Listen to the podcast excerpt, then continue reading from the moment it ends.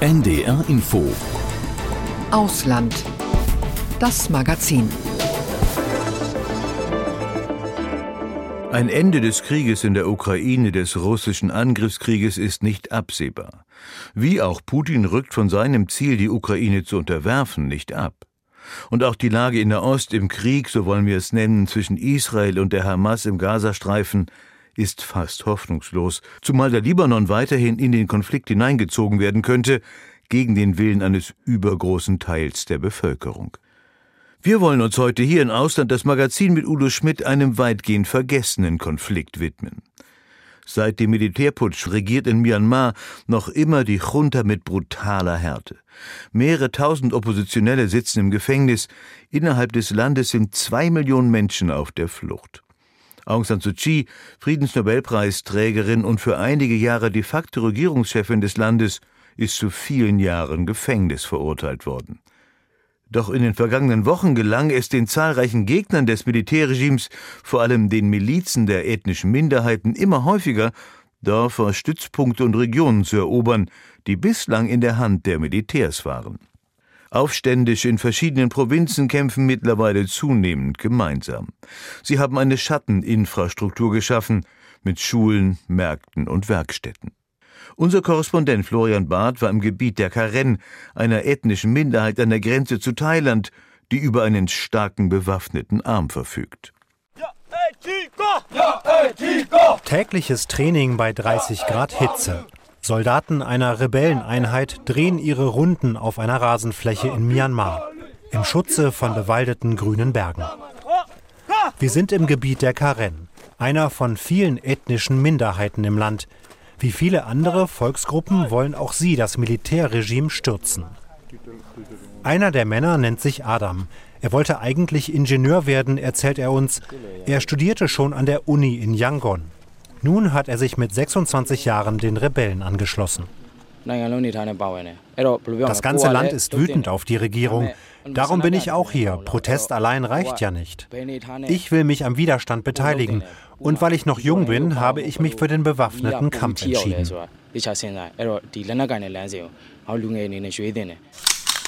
Seine Brigade sitzt jetzt im Schatten der Bäume. Waffen reinigen, Munition checken.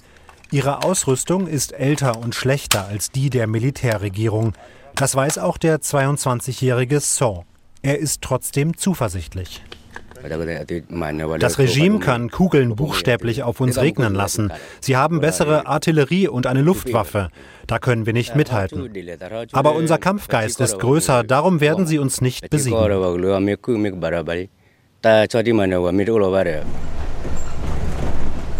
Mit einem Pickup-Fahrzeug bringen uns Rebellen ins nächste Dorf. Hier machen sich die Folgen der fast dreijährigen Militärherrschaft bemerkbar. Lebensmittel sind knapp und teuer ebenso Diesel und Benzin. Die Junta verschreckt Investoren. Die Menschen verdienen weniger, finden keine Jobs. Ein paar Kilometer weiter liegt das kleine örtliche Krankenhaus. Es hat Platz für 60 Patienten. Vor allem Infektionskrankheiten grassieren hier. Dr. Save Pipi muss mittlerweile täglich entscheiden, ob er jemanden überhaupt noch behandeln kann. Denn seit dem Putsch fehlen immer häufiger Medikamente und medizinische Geräte.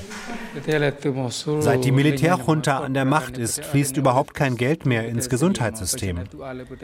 Die geben einfach alles für Waffen und Ausrüstung aus. Ich wünsche mir Frieden und Demokratie zurück. Dann gibt es wieder mehr Unterstützung für die Kranken. Hunderttausende flüchten aus dem Land, zum Beispiel nach Thailand in die Kleinstadt Mesot direkt auf der anderen Seite der Grenze. Hier steht ein mit Spenden finanziertes Therapiezentrum für Traumatisierte. Tanzen, basteln, sich irgendwie ablenken. Sie versuchen hier die Zeit zu überbrücken. Eine von ihnen ist Sarli. Sie würde gerne im Tourismus arbeiten, sollte Myanmar irgendwann wieder von der Militärherrschaft befreit sein. Ich möchte Besuchern und der Welt gerne zeigen, wie schön es bei uns ist. Es gibt so viele tolle Dinge, so viele schöne Orte. Ich wünsche mir, dass ich mein Land entwickeln kann. Wir haben eigentlich so viele Möglichkeiten.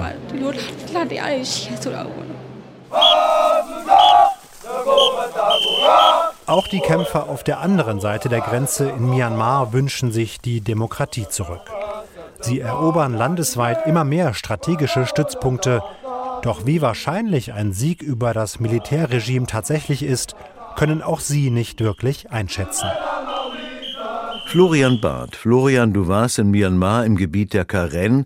Du bist über die grüne Grenze, das können wir eigentlich niemandem empfehlen, aber wir hatten Sicherheitsvorkehrungen getroffen und außerdem gibt es ja sonst keine Möglichkeit, als Journalist ins Land zu reisen und Einblicke zu erhalten. Florian, wir haben eben deine Reportage gehört.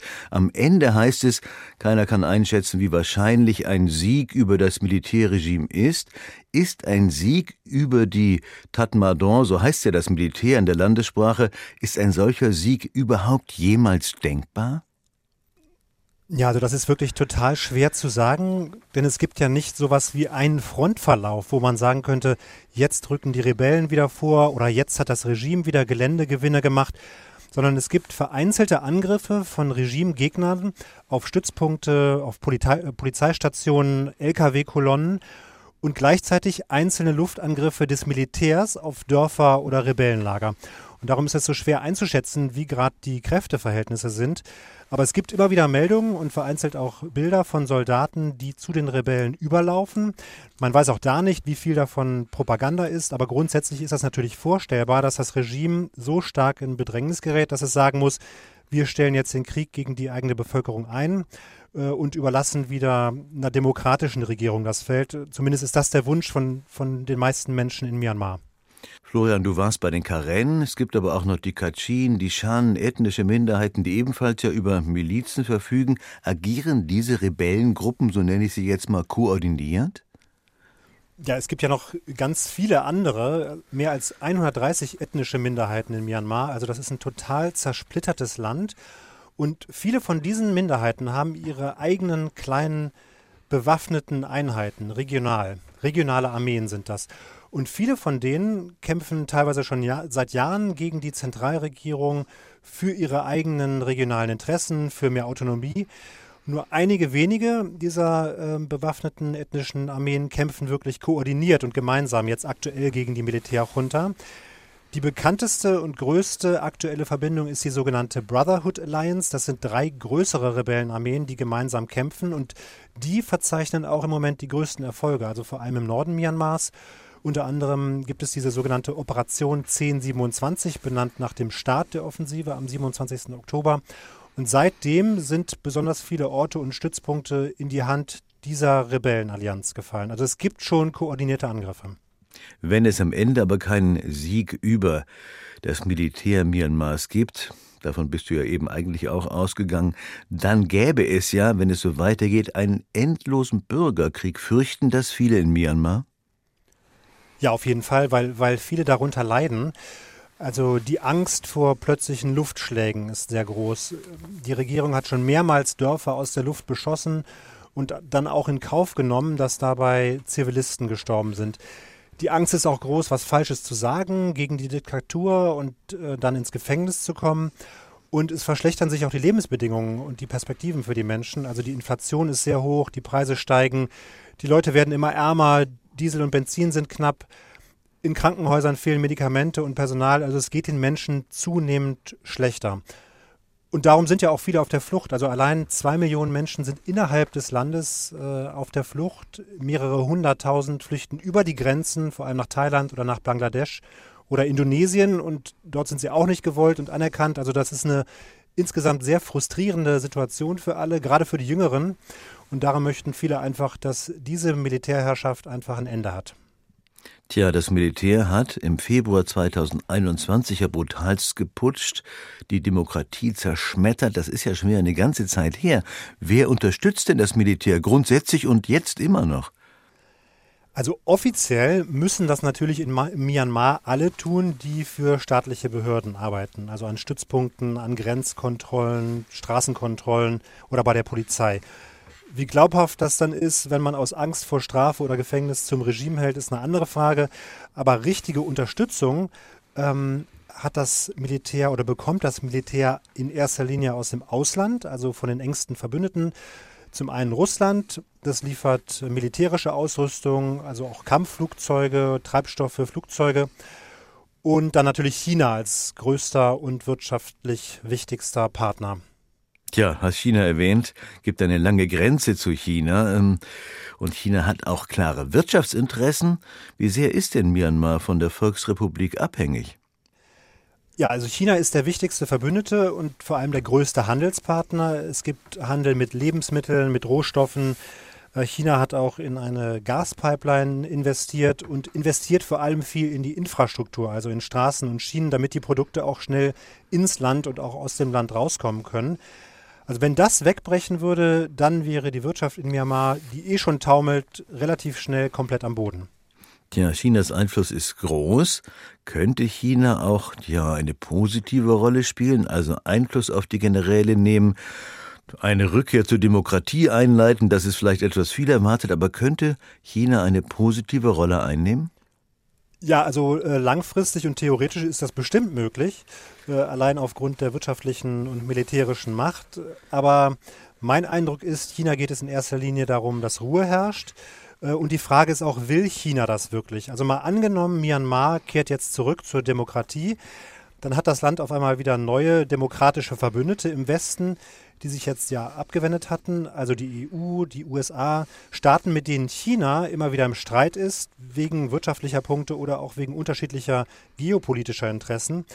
Und daher ist es eher unwahrscheinlich, dass Peking um demokratische Strukturen äh, im Nachbarstaat Myanmar bemüht ist. Also mein Eindruck ist, China ist an Ruhe und Stabilität interessiert, an wirtschaftlichem Austausch, an reibungslosem Handel, unabhängig davon, welche politische Gesinnung in Myanmar jetzt in der Regierung herrscht. Ja, du hast eben demokratische Führung erwähnt. Da müssen wir jetzt einmal über Aung San Suu Kyi auch sprechen, die ja übrigens auch immer bemüht war, gute Beziehungen zu China zu erhalten. Nach meinem Eindruck ja. Aung San Suu Kyi, Heldin, Friedensnobelpreisträgerin, de facto Regierungschefin für Jahre, dann ja auch im Westen deutlich kritisiert wegen ihrer harten Haltung gegenüber den Rohingyas, jetzt erneut zu vielen Jahren Gefängnis verurteilte nach absurden äh, Anklagen. Was wird mit ihr, mit Aung San Suu Kyi? Hat sie noch Hoffnung auf Freiheit? Das ist fast unmöglich rauszubekommen, wie es ihr geht. Selbst ihre Anwälte haben offenbar keinen Kontakt zu ihr. Sie sitzt ja seit dem Putsch im Gefängnis. Sie hatte eigentlich die Wahlen haushoch gewonnen, aber die Generäle hatten ihr dann Wahlbetrug vorgeworfen und sie insgesamt zu 33 Jahren Haft verurteilt. Die Strafe wurde vor einigen Monaten dann reduziert um sechs Jahre. Das ist aber geradezu zynisch, wenn man bedenkt, dass Aung San Suu Kyi ja 78 Jahre alt ist und immer noch 27 Jahre im Gefängnis bleiben muss. Aber sie gilt bei vielen immer noch im Land als Ikone der Demokratie und der Freiheit. Und viele Burmesen haben zum Beispiel im Exil auch Fotos und Poster von ihr an der Wand hängen. Aber ob sie jetzt wirklich nochmal eine politische Rolle spielen wird, das ist totale Spekul Spekulation. Äh, viele wünschen sich das, mm, dass sie die Rückkehr zur Demokratie in Freiheit tatsächlich noch erlebt und dass sie das äh, nicht im Gefängnis erlebt oder nicht im Gefängnis sogar sterben muss. Florian, dann schauen wir noch einmal jetzt in die Kristallkugel. Florian, was wird aus Myanmar in der Zukunft, in den nächsten Jahren, in zehn Jahren? Ich glaube, in nächster Zeit gerät das Regime tatsächlich immer stärker unter Druck, weil die Rebellen auch gelernt haben, sich besser zu vernetzen und besser koordiniert zu kämpfen.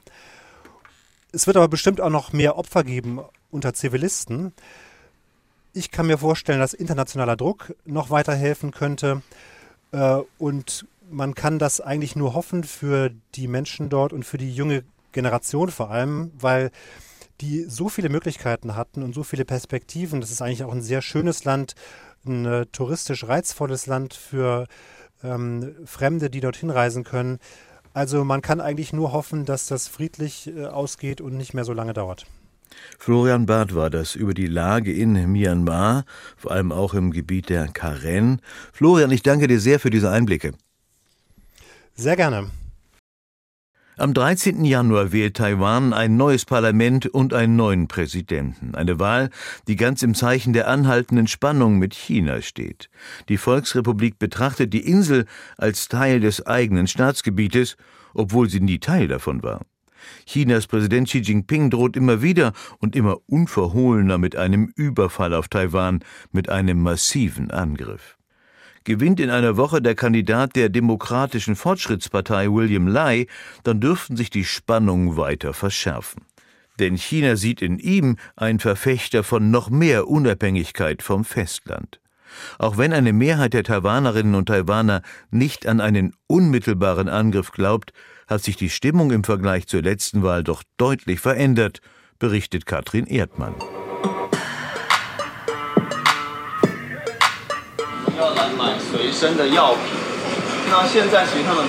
Ein junger Mann steht mit einem Einkaufswagen im Supermarkt. Hintereinander weg packt er Dinge wie Batterien, Trinkwasser, Energieriegel und Hygieneartikel ein. Auszug aus einem Video zur Katastrophenvorsorge der taiwanischen Bürgerinitiative Watch Out. Das Team um Xiao Chang-jan hat dazu auch eine erste Broschüre auf den Markt gebracht. Die war bunt und fröhlich. Im Herbst ist eine zweite erschienen. Das ist unser in diesem Heft geht es um eine konkrete Kriegssituation, damit sich die Taiwaner darauf vorbereiten.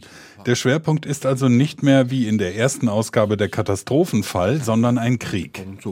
让台湾人可以从现在开始就去做相关的准备。 auf 80 Seiten und in fünf Kapiteln erörtern Xiao und sein 15-köpfiges Team schriftlich und mit Illustrationen, was angegriffen werden könnte und warum ein solcher Angriff generell im Frühjahr wahrscheinlicher ist als im Winter, welche Dokumente die Taiwaner immer griffbereit halten sollten, woran man einen Luftalarm erkennt. Sogar mit der Situation, dass die Insel eingenommen wird, hat sich Watchout auseinandergesetzt. 因为我们强调的是 in der nächsten Stufe ist der Feind sozusagen schon ein Besatzer. Dann könnte man zum Beispiel im Falle eines Referendums dafür sorgen, dass das dann scheitert.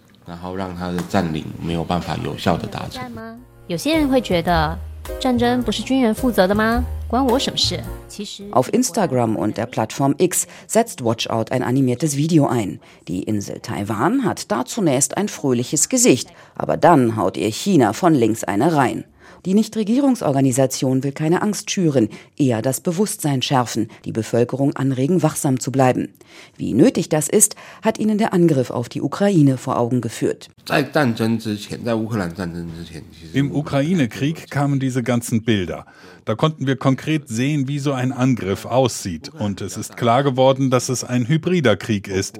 Also Soldaten auf fremdem Territorium operieren, es Desinformationskampagnen gibt wie die Zivilbevölkerung einerseits betroffen, aber auch aktiv geworden ist. Das war in gewisser Weise ein Weckruf.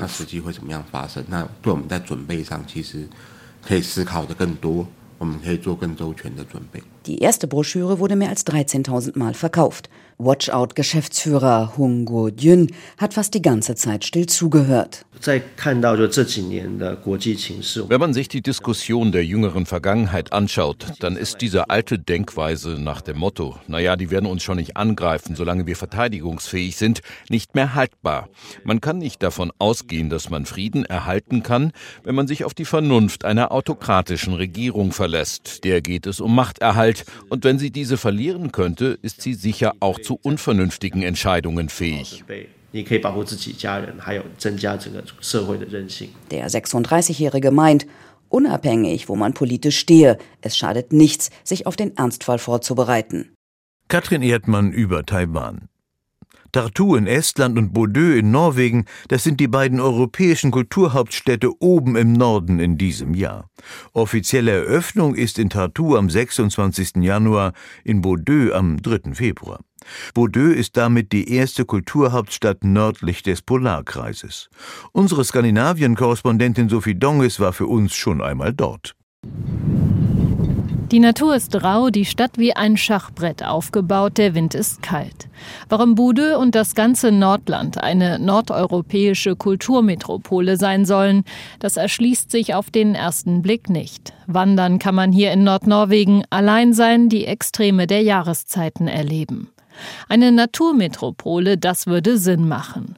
Und das spürt auch Marie Peyre vom Organisationskomitee Bude 2024. Manchmal ist es echt kompliziert. Ich will mit den Leuten über die Kultur sprechen, aber sie wollen lieber über die Natur reden.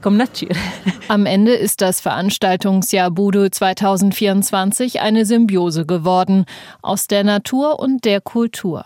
Es ist kein Kulturjahr mit großen Ausstellungen bekannter Künstlerinnen und Künstler. Stattdessen lernt man viel über die Gegend und die Menschen, die hier leben. Das beginnt schon bei der Eröffnungsfeier am 3. Februar, die auf einer schwimmenden Bühne im Hafen stattfindet, erzählt Marie Peyre. Hier im Hafen findet die Zeremonie statt, auf einer schwimmenden Bühne. Die Bühne wird die Form eines Otolithen haben. Das ist ein Knochen, den der Kabeljau in seinem Ohr hat. Dieser Knochen enthält eine Menge Informationen über den Fisch, wie alt er ist, wo er war, was er gefressen hat und so weiter. Denn auch die Eröffnungszeremonie soll zeigen, wer wir sind, woher wir kommen, wohin wir gehen. Wo wir kommen dass an diesem Tag ein Schneesturm über Nordnorwegen hinwegzieht, das ist nicht unwahrscheinlich.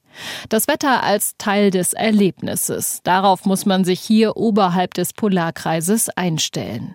Es gibt unzählige Programmpunkte verteilt über das ganze Jahr. Für Touristen sind die rund um die Nordlandbahn sicherlich besonders interessant.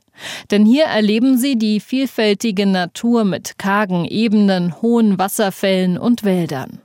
Die Nordlandbahn ist Norwegens längste zusammenhängende Eisenbahnstrecke von Trondheim nach Bude.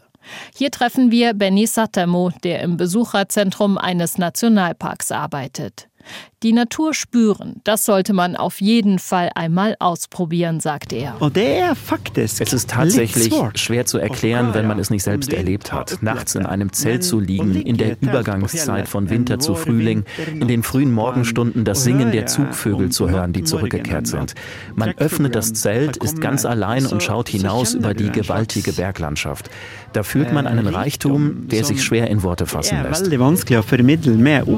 Die spektakuläre Landschaft mit Seen, Steinwüsten, Wäldern und Wasserfällen rund um den Polarkreis hat jedoch auch ihre dunklen Seiten. Teile der Nordland-Eisenbahn wurden im Zweiten Weltkrieg von den Nazis gebaut, beziehungsweise sie haben sie von russischen Kriegsgefangenen bauen lassen. Die harten Bedingungen und das extreme Wetter haben zu vielen Opfern unter den Zwangsarbeitern geführt. Man ähm, äh, Man nennt die Strecke wie auch andere Strecken in Norwegen Blutweg, also sowohl Eisenbahnlinien als auch Straßen, weil Hitler Schienen durch ganz Norwegen bis in den Norden bauen ließ, um an das Eisenerz und andere Ressourcen vor allem rund um Narvik zu kommen und es in den Süden von Europa zu verfrachten og få det frakta sørover i Europa. Spuren der Gefangenenlager lassen sich heute noch entdecken in der Landschaft. Auch diese Geschichte wird Teil von Bodø 2024 sein. Bahnreisende können an unterschiedlichen Orten aussteigen und Performances eines Theaters anschauen. Denn nicht nur die Stadt Bodø ist Veranstaltungsort, sondern das gesamte norwegische Nordland. Das ist eine riesige Gegend. 13 Stunden dauert die Autofahrt vom südlichsten bis zum nördlichsten Punkt. Eine Region, die insbesondere während des Kalten Krieges einen enormen Wandel erlebt hat, erklärt Karl Kleve, Historiker am Nationalen Luftfahrtmuseum in Bode. Es gab sehr viele Fischzüchter, die Leute waren arm, es war ein bisschen wie diese mittelalterliche Gesellschaftsstruktur. Industrie gab es fast nicht. Plötzlich, mit Hilfe der enormen Geldspritzen, die für militärische Einrichtungen ausgegeben wurden, erlebte Nordnorwegen einen Übergang zu einer modernen Industriegesellschaft. Denn in Bude befand sich einer der wichtigsten Luftwaffenstützpunkte Nordeuropas. Kleve arbeitet an einem Forschungsprojekt. Welche Erinnerungen haben die Menschen in Bude, aber auch in Berlin oder Tartu in Estland an den Kalten Krieg? Stories from Cold War Hotspots nennt sich diese Geschichtensammlung von Zeitzeugen. Sie steht für die Vergangenheit, aber auch für die Gegenwart, so der Historiker. In Tartu fühlten sie sich von der Sowjetunion besetzt, während die Menschen in Bude die Alliierten als Unterstützung empfanden. Deshalb sind wir auch sehr daran interessiert herauszufinden, wie der Kalte Krieg wie die Konzepte und Denkweisen heute in uns weiterleben und ob der Begriff der Kalte Krieg für uns eine neue Bedeutung bekommen hat. Die Geschichten werden an verschiedenen Orten in der Stadt zu hören sein. Besucherinnen und Besucher werden eher zufällig auf sie stoßen und zum Nachdenken angeregt. Am Ende müssen sich Interessierte eigentlich nur eine Frage stellen. Wann wollen sie die spektakuläre, aber auch herausfordernde Nordlandregion besuchen? Im Sommer, wenn die Sonne nie untergeht, oder im Winter, wenn es stürmt und schneit und dunkel ist. Sophie Donges war das aus Norwegen. Und das war auch Ausland das Magazin mit Udo Schmidt.